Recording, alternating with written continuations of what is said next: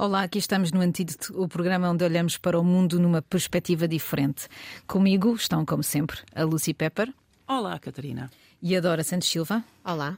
E eu sou a Catarina Carvalho. Hoje, num programa em que precisamos de uma perspectiva diferente. Os assuntos da semana foram pautados mais uma vez por problemas. Nós queremos compreendê-los, claro, mas, sobretudo, encontrar respostas, até por algo que vamos dizer no final deste programa e que nos preocupa bastante. E é por, é por isso mesmo que assim nos chamamos antídoto. Chamamos-nos antídoto por causa disso. Está a chuviscar uh, hoje e ontem também. Parece que o fim de semana que se avizinha está chuvoso também. Mas não se deixem enganar, porque nós estamos, nós estamos mesmo em seca. E esta é a primeira má notícia da semana, que já todos eh, tínhamos uma sensação que era assim, mas que esta semana tivemos a certeza com uma, uma conferência de imprensa dada pelo Ministro do Ambiente, Duarte Cordeiro, e a Ministra da Agricultura, Maria do Céu Antunes, que anunciaram que Portugal vive o ano mais seco desde 1931. E isto quer dizer o quê? Quer dizer que 66% do país está em seca, 33% em seca severa, segundo dados do IPMA, e, e, e, as imagens que nós vemos todos os dias a chegarem são de barragens vazias, de, de agricultores sem água para, dar -nos, para, dar, para pôr nos campos. Mas uh, estes dois ministros, neste, neste, nesta conferência de imprensa, disseram: vamos todos ter que nos habituar a viver com menos água. E será que nós sabemos fazê-lo? Não, eu acho que não. Eu acho que uh, abusamos todos uh, a nossa água que temos e é impressionante que sempre chegamos a este ponto numa seca. Sempre. E esta seca todos os anos. Está, está muito previsível. Estávamos à espera há muito tempo um, disto. Não choveu este ano. Não, não é? Ainda não choveu quase nada e e é uma surpresa que temos que viver sem água, ou com menos água, quer dizer. E não somos. Pá, estamos tão habituados a, a, usamos tanta água e ainda por cima é água potável. Tu tens aí uns dados sobre, sobre os gastos individuais Sim. de água que são absolutamente impressionantes Sim. e nós só temos consciência disto quando olhamos para estes números. Yeah, yeah. Assim, é mesmo fácil esquecer que, pronto, mesmo uma, uma autocolismo de, de poupança de água gasta 3 litros cada vez. E, e os que não têm isso podem gastar até 11 litros de cada cada vez de, para encher. Tomar duche, adoro este, este, porque as pessoas dizem, ah, eu sempre só tomo duche, não banheira, não, não. Gastas num minuto 10 litros de água. Incrível, são mais dois garrafões de água por yeah, minuto. Yeah. Por, por minuto. minuto. E, e, pronto, a maior parte das pessoas que conheço, Sim. não, eu, eu não tenho não, paciência. Não. Dois, três minutos no máximo. Okay. Não por poupança de água, é só por. Fico. Pronto bored, entediada. Mas as pessoas levam 10, 15 minutos, estão a gastar quase uma banheira. Pronto. Claro. Depois, lavar a louça à mão. Uhum. Ou não, não sei os dados das máquinas, mas uhum. as máquinas são parecidas. Uhum. Mas lavar a louça à mão com a, a louça enche, um, lava a louça enchido, uh, cheio. cheio de água, 15 litros. E se tens água a correr, correr, correr, hum, imagina. Mais, claro. um, máquina de lavar roupa, 50 litros. Por cada lavagem. É. Deixar a torneira aberta a lavar os dentes, 5 litros. Um, e imagina, e este somos nós, uma pessoa, uma família, todos os dias, etc. E depois pensamos nos, nos campos de golfe, etc. Claro. Outra... Há uma coisa que é importante, que é a ideia de que a água não é toda igual hum. e que nós usamos-la como sendo toda igual. Ou seja, na nossa, no autocolismo usamos a mesma água para lavar yeah. uh, do, que, do que os dentes. Pois. Usamos a mesma água para o autocolismo e para lavar os yeah, dentes. Exato. Porque não há uma. Por acaso, na casa dos meus pais, que é uma casa que era dos meus bisavós, existia em tempos e deixou de existir uma coisa absolutamente moderna, hum. que era uma cisterna, que era no telhado, havia uma. uma um depósito de água das hum. chuvas, de água pluviais, Sim. onde os, as pessoas, porque não havia água canalizada com a facilidade que há hoje em dia, as pessoas reuniam água que não era para beber, mas que dava para montes de outras coisas, como por exemplo lavar, uh, olha, para já pôr no autocolismo. Aliás, estava ligado diretamente ao autocolismo numa invenção altamente moderna para o século XIX. É verdade. E, e, e hoje, nos nossos prédios, nenhum tem uma. uma, não. uma um depósito de água. Nenhum prédio tem, nenhuma vivenda tem, nada. Nós usamos a água da corrente da, da, torneira que vem das mesmas barragens da água que usamos para uh, beber. E isso é uma aberração, é verdade. Pois. É, é óbvio que o que a Lucia estava a dizer. É que isto é um bocado estúpido. Tu vais dizer uma coisa que as pessoas vão dizer, ah, que tonteria, estão para aqui a dizer coisas que são óbvias. Mas quantas pessoas, quantos de vocês que estão aí a ouvir-nos, é que deixam a torneira aberta enquanto escovam os dentes? Muita gente. e tomam banho. Conheço várias pessoas. Uhum. Uh, mas a verdade é que nós não podemos só reagir quando há notícias destas. Pois é, é isso. Nós temos que apostar na prevenção, sempre. E depois a questão também é muito mais complexa e não é resolvida com, com medidas destas para prevenir a seca. Porque, uh, porque tem a ver, obviamente, com a mudança climática que faz com que a chuva se afaste do sul da Europa, Portugal e Espanha, e esteja, Portugal esteja a secar, o, o sul do país está a secar e, e, e, o norte vai pelo mesmo caminho, mas com, com, com tempos mais, mais, menos, menos rápidos, não é? Sim, e também há uma relação com o solo, não é? Uh, uh, antes mais, e porque, e porque há aqui, estamos aqui numa rádio, não é? Uhum. Uh, é necessário apostar mais na, no jornalismo de ambiente. porquê? Porque o público precisa de, de, ter acesso não só a mais informação, mas a mais explicação. Uhum. Para realmente entender o que é que é isto o fenómeno da seca. E depois precisamos ter o contributo dos especialistas certos. É? E quais são os especialistas certos? Nesse sentido, eh, vou-te interromper para dizer uma coisa que muito me agradou nos últimos tempos, que foi verificar que na TVI, na SIC e na RTP já há uh, secções, áreas dedicadas ao ambiente e que a mais recente até foi a da RTP, que foi anunciada a semana passada. Por exemplo, uh, a seca está muito ligada à desertificação dos solos, não uhum. confundir com despovoamento, uhum. mas claro que é uma consequência também. E até se comemorou no passado dia 17 de junho, muito recentemente, o Dia Mundial de Combate à Desertificação e à Seca. Geógrafos especialistas em desertificação e alterações climáticas têm alertado para o facto de a seca não ser a única causa da desertificação, como geralmente nós pensamos. Um desses especialistas, a investigadora Maria José Roxo da, da Nova, partilhou há uns dias um cenário completamente devastador. Eu fiquei muito surpreendida do, do Conselho de Mértola, que é muito afetado pela desertificação. Mértola no Alentejo eh, profundo e, sul. E sul. Exato. Uhum. E esse cenário deve-se, em grande parte, ao sobrepastoreio, isto é, aos efeitos da criação de gado bovino. Uhum. Okay. E já em fevereiro, quando, quando o governo anunciou o primeiro pacote de medidas contra a seca, é? Esta especialista dizia que isto passava por uma utilização de água eficaz na agricultura, que tem uma perda atual na ordem dos 40%, e pelo ordenamento do território na agricultura. Por, por exemplo, nós temos uhum. olivais intensivos, portanto, um sobrecultivo de olivais, que aumentam a suscetibilidade do país à desertificação que passou de 54% em 2000 para 74% em 2022. E isto é gravíssimo. Hum. Claro. Essa, em relação ao olival intensivo, uh, eu fui uh, no, no, verão passado. Um, não, até foi no inverno passado que fui a Évora e uh, quando se passa no. A, paisagem está muitíssimo alterada no Alentejo. A paisagem alentejana, que era dos campos enormes ou, ou dos que foram do trigo, que deixou de ser tão produzido. Aliás, estamos a sofrer os efeitos disso agora com a guerra e com a dependência do cereal uh, daquela zona do globo, da, da Ucrânia.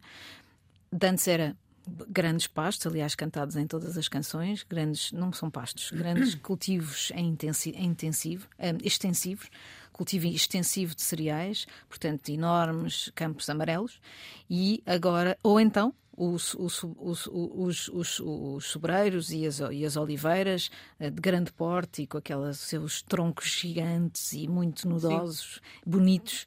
E neste momento o que se vê no Alentejo são pequenas oliveirinhas todas juntinhas umas às outras e quase que se vê uhum. elas a sugarem a água da terra, porque a intensidade com que estão plantadas e aquilo que elas precisam de necessidade de água que precisam para, para criar o fruto, quase que se vê a elas a sugarem água. E, portanto, já há muita gente, eh, e no jornalismo, muita gente, nomeadamente Carlos Dias, no, no, no público, a, a, a, alertar para este problema e para esta. Não é um problema, mas é uma preocupação e é preciso avaliar e é preciso perceber. E é aqui que depois entram os interesses económicos em conjunto com os interesses uh, ambientais, que, é, que são, muitas vezes, uh, nós ainda há pouco vimos o, o, que aconteceu na Amazónia, não é? Quer dizer, é uhum. tão óbvio que não pode ser, continuar a ser feita a desertificação, os madeireiros, etc e, no entanto, acabaram de ser mortos um jornalista e um ativista porque estavam a chamar a atenção para uma coisa que é óbvia. Isto tem a ver com o egoísmo de só vivermos um uhum. certo tempo na nossa vida. Sim. Não é? Mas eu devo dizer que aqui em Lisboa, não sei se nós estamos aqui muito perto, estamos na RTP, que é um edifício que fica aqui junto da, lá nos Olivais, e aqui uh, há um exemplo muito interessante que é o, o, Parque da Bela Vista, onde foi este fim de semana o Rock in Rio, que é um grande parque, não é só aquele, aquele cenário do Rock in Rio, é um parque gigantesco aqui nesta zona oriental da cidade, e que uh, há há cerca de três anos, eh, foi substituída a rega intensiva por a ordem natural das coisas. Isso significou que os jardins, que antes eram verdes o ano inteiro, foram substituídos por prados. Uhum. Prados que ficam amarelos no verão. Yeah. E isso é super ecológico, isso é super verde, se quiserem. Sim. É interessante, nós falámos disso na mensagem. E é interessante ver também um, como houve imensas críticas na altura a, a, ao facto dos prados estarem amarelos. As pessoas não estão preparadas. Na, na, Praça de Espanha, na Praça de Espanha em Lisboa, de onde quando se hum. chega do norte para entrar na cidade, se, no centro da cidade se vê, a Praça de Espanha está cheia de árvores, a, flores silvestres que ficam amarelas e que ficam com as folhas secas e etc. E as pessoas que passam por ali dizem: está a ver, até, nomeadamente, hum. até alguns condutores de Uber e etc. Está a ver, isto está uma grande desorganização aqui, isto está tudo Ninguém amarelo. Cuida disto. Ninguém cuida disto. É natura. É esse é isso. ótimo, é super ecológico. E traz os insetos ou mantém Traz, mantém os insetos normais e aquilo que, aquilo que normalmente é da vida, que é amarelo no verão, quando está seco, hum. e verde no inverno, quando está a chuva natural. E portanto não tem rega. Pois. Exato.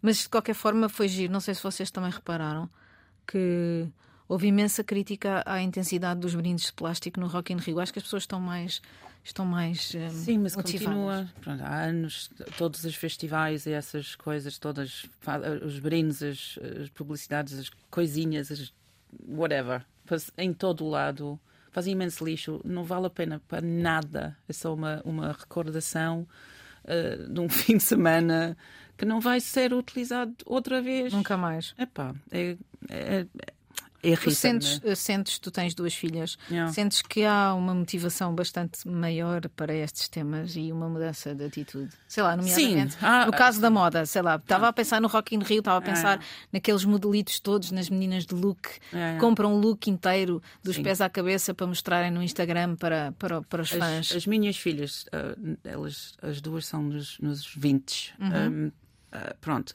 são muito, muito conscientes de, de, dos problemas ambientais como nós, mas é, se calhar ainda mais, porque estão, pronto, é sempre, desde a escola, sempre um, ensinar isso. Mas também tem é outro problema da pressão da moda de, de, de, de, ser jovem hoje em dia, com a mais pressão que nós tínhamos até.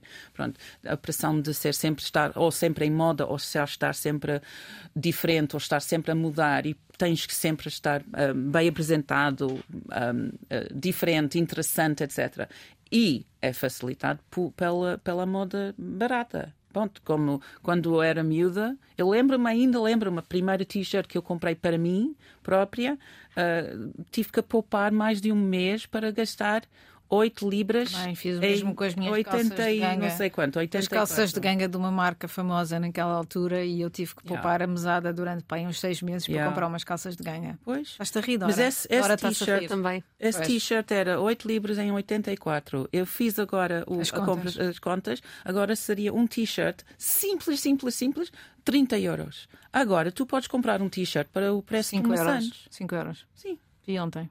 5 euros.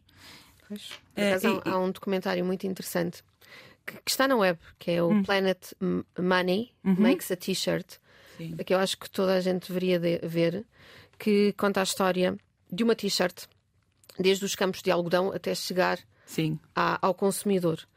Um, e passa uh, não só por aquilo, pela pegada ambiental, uhum. mas também uh, pelas fábricas, não é? não nos podemos esquecer. A pegada humana. Pois pela pegada, exatamente, uhum. a pegada humana. Pois. Não nos podemos esquecer da mão de obra barata, não é? Yeah. Que todas essas t-shirts que as tuas filhas e nós também usamos uh, exigem. Sabem quanto é que a indústria da moda produz uh, por ano? Hum, diz. 150 bi, mil milhões de peças.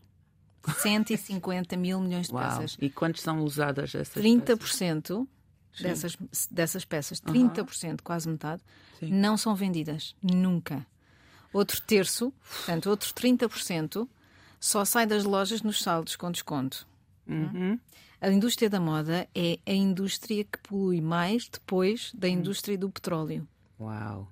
Não é incrível? E É nós não incrível. estamos nada, como tu dizias, é exatamente igual à questão da água.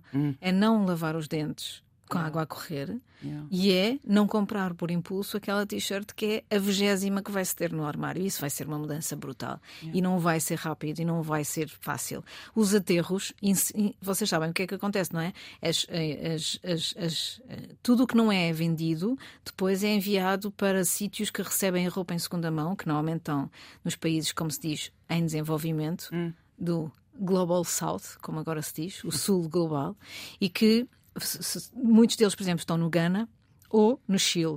No deserto da- Atacama, por exemplo, há, um, há os vendedores de segunda mão daquela zona franca, da zona franca de Iquique. Sabem quanto é que eles recebem? Recebem 59 mil toneladas de roupa por ano. É incrível.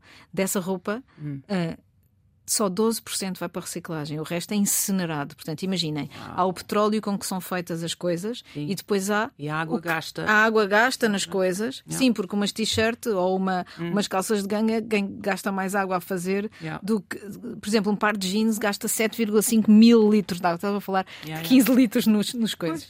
É, 7,5 mil litros Como é, de água. como é que mudamos isso? Não sei, é, é consumindo menos. É impressionante. Mas temos que, pronto, nós as três, eu acho que não gastamos muito dinheiro na- nas roupas, somos mais, somos mais velhas Não e não, vamos e não prestamos aqui tanta as nossas atenção. Mas misérias. como é que, como é que hum, lutamos com, com isso nas Não sei, jovens? até porque isto é uma questão que tem a ver com, com o desenvolvimento humano e com Hum. o desenvolvimento das sociedades, ou seja, o que significa é que ah, a maior parte das, das sociedades está.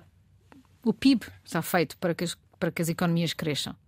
E, a eco- e a moda é uma das grandes indústrias Hum. Yeah. desse crescimento, sobretudo, por exemplo, em Portugal, não é? Em que Yeah. nós temos, dependemos bastante Sim. da, Todos da- os, dos governos, textos. todos os governos que têm uma indústria de moda promovem sempre Claro. esse, claramente Claro. ao mundo, porque Sabem, faz sentido. Então, eu estava a falar da- das nuvens de fumo tóxico que existem, por exemplo, por cima do Ghana, em, em África.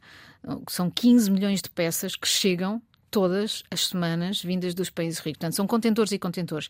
E eles incineram um contentor. Eles incineram 12,8 milhões. Não, eles incineram 12,8 milhões de toneladas de têxteis. Não é? E ah, isto equivale a um caminhão de lixo de roupas por segundo. Um caminhão de lixo de roupas por segundo. Pá, é impressionante. Eu estava a ler estes, estes dados, até vi-os na Vogue brasileira, porque no Brasil precisamente por causa da questão da, da Amazónia, há hum, uma grande preocupação com esta, com esta questão da indústria da moda. Os principais movimentos de moda sustentável, entre muitas aspas, começaram no Brasil e, portanto, eles têm esta, esta ideia. E, e estes números são impressionantes. Vou dar-vos outro, outro exemplo que tu estavas a dizer e tem a ver com essa questão das tuas filhas. O número de vezes que uma, veste, que uma peça de vestuário é usada, antes de ser mandada embora ou dada, diminuiu 36% entre 2000 e 2014. Uau. Ou seja, significa que nós hoje gastamos Sim. mais um terço de roupa do que gastávamos há 20 Olha, anos. eu ainda tenho vestidos com, com 20 anos que ainda uso, os que servem, pelo menos. Sim. Sim. E Isso é- já não faz. eu acho que isso- também a roupa é- não, não tem tanta qualidade também, por, é feito rapidamente e não, e não, não aguenta. Pronto. Mas há 20, 30 anos não havia o fast fashion, portanto. Não, exatamente. Não, as coisas eram mais caras, precisamente. Olá, aqui de novo no Antídoto com Catarina Carvalho, Lucy Pepper e Dora Santos Silva, numa segunda parte igualmente dedicada a temas que eh, dizem respeito ao ambiente, claro que sim, essa grande narrativa que nos envolve a todos neste momento e que é a principal do nosso planeta, e a crise alimentar e os pesticidas. Isto porque, porque há uma crise, outra crise além da seca, ou seja, é tipo, como dizem os ingleses, ah, juntando o insulto ao, ah, ao, ao, ao prejuízo, ahm, e que tem a ver com ah, o facto de, ah, ao mesmo tempo que há uma, presentemente uma enorme crise alimentar, já em África graves consequências disso por causa da guerra. Acabou de ser aprovada hoje ahm, pela Comissão Europeia a primeira proposta de lei obrigatória de redução dos pesticidas na agricultura. Ou seja, se calhar não é a melhor altura para esta lei ser aprovada, embora seja absolutamente essencial que isso aconteça. Portanto, o mundo vive, e é por isso que as pessoas estão tão angustiadas neste momento, numa enorme poço de contradições. Uh, neste caso, este regulamento da União Europeia obriga os agricultores a reduzir o uso de químicos e o objetivo é reduzir 50% da utilização dos pesticidas na Europa. Lá está até aquela aquela mítica data de 2030. O Franz Timmermans, que é o vice-presidente da Comissão e que é o, o, o presidente para o, o, Pacto Ecológico Europeu, o European Green Deal, como, já, como é mais frequente ouvir esta expressão, já disse várias vezes no Twitter e agora também esta semana numa entrevista ao público que esta proposta de lei é essencial para evitar uma crise alimentar maior do que a que vivemos hoje, por causa daquilo que falávamos há pouco em relação à água, que é a degradação dos solos e a crise climática.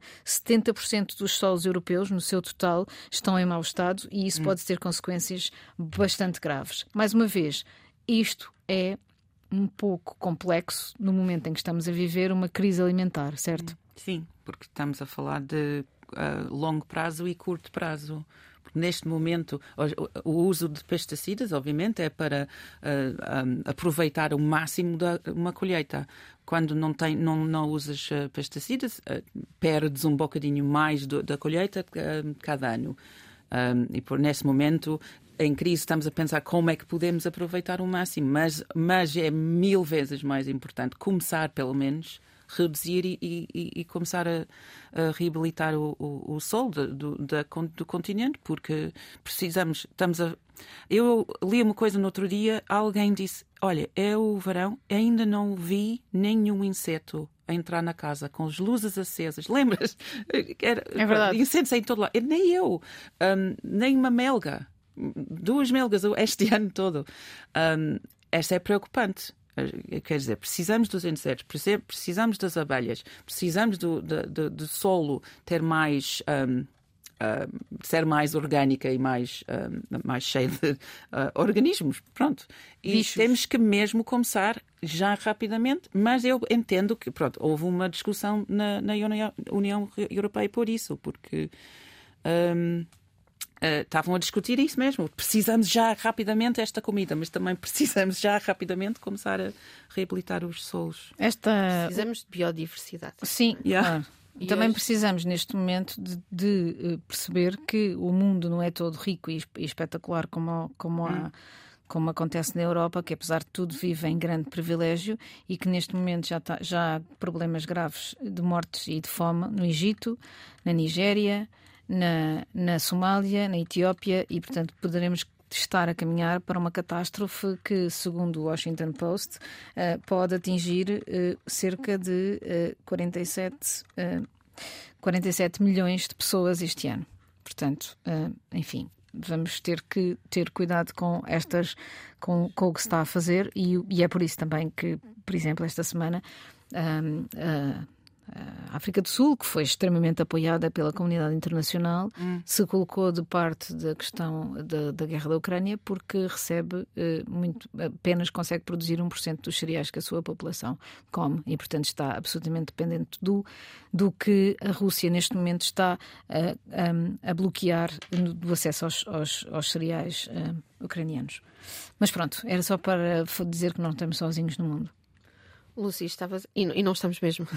Uh, estavas a falar há pouco dos insetos. Sim. Hoje comemora-se o Dia Internacional de Biodiversidade. Hoje, ah, 22 de junho. É sério? É verdade, sim. E, e, portanto, lá voltamos nós outra vez à agricultura e à sustentabilidade. Hoje li uma coisa muito interessante. Lá está, nunca tinha pensado nisso por acaso, da mesma especialista de que falei há pouco, da Maria José Rojo, sobre a importância dos matos para comemorar a desertificação, para combater a desertificação dos solos. Hum. Porque os matos que nós associamos logo à propagação de incêndios são importantes na recuperação dos solos, portanto, ao nível dos nutrientes e da água, e lá está para manter a biodiversidade. Uhum. Mas, mas isto foi só um à parte. Uh, a proposta de lei para reduzir uh, o uso de pesticidas como a Catarina estava a dizer, insere-se na estratégia europeia From Farm to Fork, que quer dizer do parado ao prato, uhum. que quer alcan alcançar também uh, 50, 25% mais produção de agricultura biológica até 2030. E porquê? porque um terço das emissões mundiais de gases com efeito estufa provém de, desta produção alimentar que temos agora. Sim. E outra coisa muito importante é que esta produção alimentar que temos agora faz com que 50% dos adultos na Europa tenham um excesso de peso. Hum. Sim. O que é, portanto, uh, é, é, muito interessante. É uma espécie de pescadinha de Exato, na é isso, é isso que eu estava a pensar. Pois. No fundo, é reduzir a pegada ambiental da produção alimentar, assegurar bens alimentares saudáveis, Uhum. uh, combater as alterações climáticas, é tudo uma espécie de prevenção, não é? Uhum. Uh, só que é atuar ao nível dos consumidores, não é? nós, Sim. Mas também ao nível da indústria e dos lobbies. E, E depois de todos os outros que dizem que isto é tudo altamente moralista e que nós não devemos eh, intervir na, naquilo que as pessoas comem. Mas olha, sim, se querem um mundo para as pessoas eh, ter comida, temos que, temos que falar desses assuntos, não é? Claro. E as pessoas têm que deixar de estar à espera de, de, de frutos o ano todo. Lembram-se das frutas, frutos da época, Aham. da, da amenta. Acho que ainda há alguns. Ah, Olha, ainda diz, é ainda que diz são. na menta, mas a, a fruta Não, está fruta sempre. da época são dois: eh, figos e cerejas. São as frutas da época que só se comem na época. Tudo o resto já não Em se come na Portugal. época. Em sim, claro, Portugal, claro. sim. Estamos a falar de Portugal, claro. Há uma, há, há uma, há uma, há uma questão in- interessante sobre, sobre esse assunto de- da, da fruta da época que eu vi ontem. Ahm, a, agricultura intensiva no Alentejo, e para voltar à questão anterior, no, no- na Orla Alentejana, portanto em Odmira. Não vamos falar agora de, de todas as questões relacionadas com a imigração e etc. Mas essa agricultura eh, corresponde a 5%, a mais de 5% dos, das, das exportações, num pequeno território, mais de 5% das exportações todas nacionais de, de legumes. E, portanto, imaginem o que é que isso significa em termos de, de desorganização da- do, do sistema estrutural de um país. É, é interessante. E, e- e sobre isso da, da sobrepeso e do, do, do aumento da esperança de vida na, na na- no mundo, em Portugal também, falou-se ontem de um relatório que foi feito sobre do- da saúde pública, sobre, sobre o Sistema Nacional de Saúde e sobre a crise que se vive neste momento de falta de médicos e em que lá se diz que ah, aumentaram os médicos há mais, acho que mais 20 e tal por cento de médicos do que existiam no Sistema Nacional de, Serviço Nacional de Saúde há 20 anos. E isto tem a ver com coisas de que não se fala. Nem tudo são ordenados de médicos. Há uma, há uma mudança estrutural na sociedade, as pessoas estão a viver mais, há mais gente com mais doenças crónicas, as doenças crónicas são tratadas de forma muito mais cara, os diabetes são tratados com. Com, com medicamentos caríssimos, o cancro é tratado com medicamentos caríssimos e, e em que os próprios médicos precisam de estar mais presentes no- no- na vida do doente e quando ele chega a ser doente, não é? Porque não estamos a falar da medicina preventiva. E, portanto, há uma mudança estrutural. E aquilo que eu sinto neste momento de- na, na nossa sociedade polarizada, sobretudo na bolha do Twitter, é que há coisas que estão a mudar na sociedade e que nós parece parece que continuamos a discutir nos média estes assuntos como se fosse antigamente. Como se fosse tudo a preto e branco. Como se fosse tudo uma questão de quanto é que estamos a pagar aos médicos. Como se fossem não é numa conversa. Sim, café, como se não é? fosse bitites, de- que tal a ouvir mais e falar menos. Pronto. E como se não vi ainda, e, e se calhar vou ver, mas pronto, pode, pode estar a ser preparado, não vi ainda nenhum trabalho que associasse a longevidade com o aumento das doenças e com o, o aumento da necessidade de profissionais de saúde no, no Serviço Nacional de Saúde. E eu gostava de perceber quanto é que um médico hoje precisa de tempo para tratar um doente. Quanto é que uma operação, mais como nós vemos todos a anatomia de Grey e os outros, como é que chamam aquelas coisas de emergency room e não sei o quê. Vemos ali, vemos, e aquilo é feito, obviamente, com especialistas da matéria, e eu estou a usar isto como eh, didática científica. Ah, nós vemos aquilo acontecer ali, eles perdem muito mais tempo em operações, há coisas muito mais. co- os médicos têm muito mais complexidade no seu trabalho, e apesar disso, o sistema, o serviço, isso, não, isso não, não, não se expressa na explicação de porque é que há mais listas de espera, porque é que há mais gastos, porque é que há mais médicos, mas há menos eficiência. Se calhar há menos eficiência porque a eficiência no tratamento é maior. Será? Não será? Precisamos de uma mudança geral? Sim, precisamos. Até o Presidente da República disse isso. Não disse que isto tinha a ver com nenhum governo. Em Portugal há uma incapacidade. É giro. Somos É Estou para aqui a fazer um discurso, mas ah, somos um país de, de grandes costumes. Mas depois, quando é preciso falarmos uns com os outros e decidirmos coisas estruturais, não decidimos. Quando- Pomos-nos no nosso cantinho, ali acantonados na nossa, no nosso. na- nas nossas, como é que se diz, nas nossas eh, exigências laborais e ninguém fala dos problemas que são precisos resolver a montante. Porque também somos um país de grandes costumes e de egos, não é? Também. O que é estranho, não é? Se calhar não é. Não sei. Bem, a Lúcia está aqui connosco e, e- devia estar em Londres esta semana. Pois. E isso tem tudo a ver com isto que nós estamos a falar, ou seja, questões complexas para as quais não são, não são possíveis problemas, hum, respostas simples, Pois, problemas complexos para, as para os quais não são possíveis respostas simples, ao contrário do que muita gente quer fazer-nos crer neste momento, até no Twitter. Conta lá. Isso, pois, nada, nada foi fácil esta semana. Ah, ia para Londres para fazer umas coisas em Londres, mas há caos total nos aeroportos, cá e lá.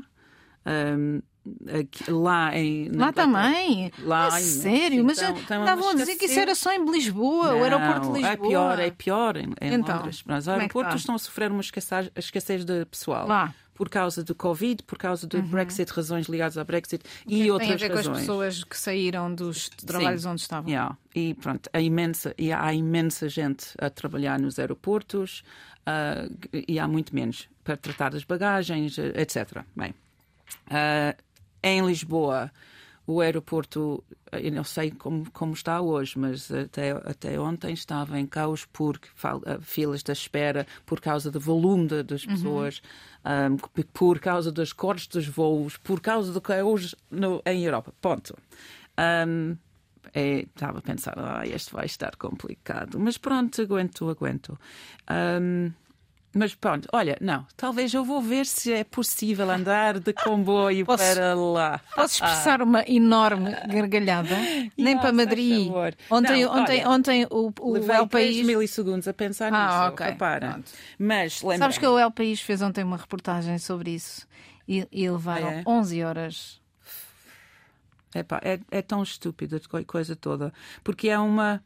Ah, mas pensei nos comboios e lembrei-me também, porque há a greve gigante na- em- na Inglaterra ou no Reino Unido comboios. esta semana, desde ontem até domingo, Uhum, por ah, causa da- também no, no, no, no metro. Por causa Ah, da por- privatização dos. ah, é muito, é muita coisa. Ok. Tem a ver com salários, tem a ver com segurança, muito. É, pronto, há muitos perigos na coisa.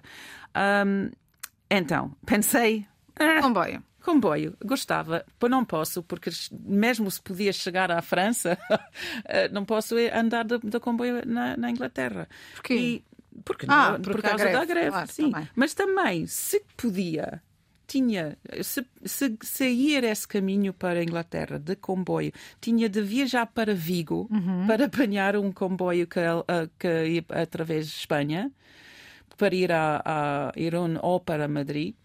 Ahm, depois a, atravessar França, depois eh, chegas à Inglaterra, é os custos ainda piores. Pronto, eu para viajar para Londres de comboio pagava quatro ou cinco vezes o que preço. pago para voo, para, para voar. Ahm, e, não há, e também não há, não há eh, comboio entre Lisboa ou entre Portugal e Espanha. Não há.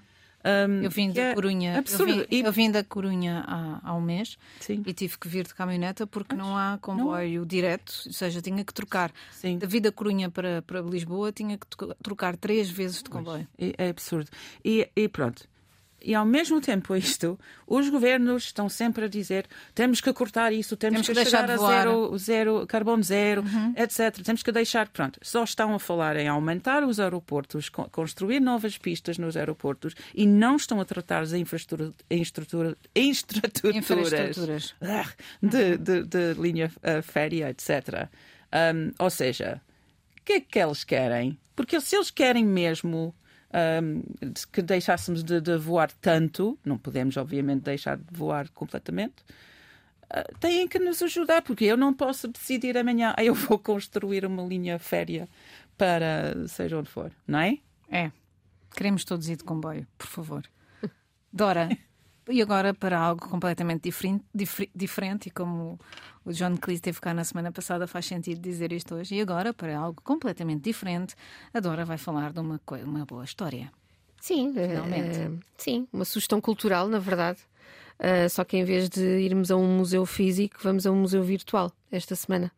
Uh, o cantautor brasileiro Gilberto Gil, Chamaste-lhe cantautor. Claro, ele é ele é- também compõe as Mas suas músicas. cantautor era uma coisa dedicada aos, aos, aos portugueses do, do 25 de Abril. Vá, Também compõe as suas ah, músicas. bem, tens razão. Uh, vai fazer 80 anos uh, no próximo domingo, 26 de junho. Uh, e portanto, este foi o mote para o lançamento há uns dias de um museu virtual no Google Arts and Culture, dedicado à sua obra em parceria com o Instituto Gilberto Gil. Podes visitar as, as, as músicas do, Claro, do Gil? é impressionante, digo-vos. Vão todos. Já estive lá. São mais de 41 mil imagens e documentos, 900 vídeos e áudios com a trajetória de Gilberto Gil, incluindo um disco nunca lançado, gravado em 1982 No- lá em Nova. Iorque. Vamos lá todos. Enquanto não vamos, ficamos com o Chico Buarque, outro quase octogenário que nos inspira, e a sua música nova, que se chama Que Tal um Samba, e que é boa para este programa que foi de facto demasiado negativo. Que tal um samba?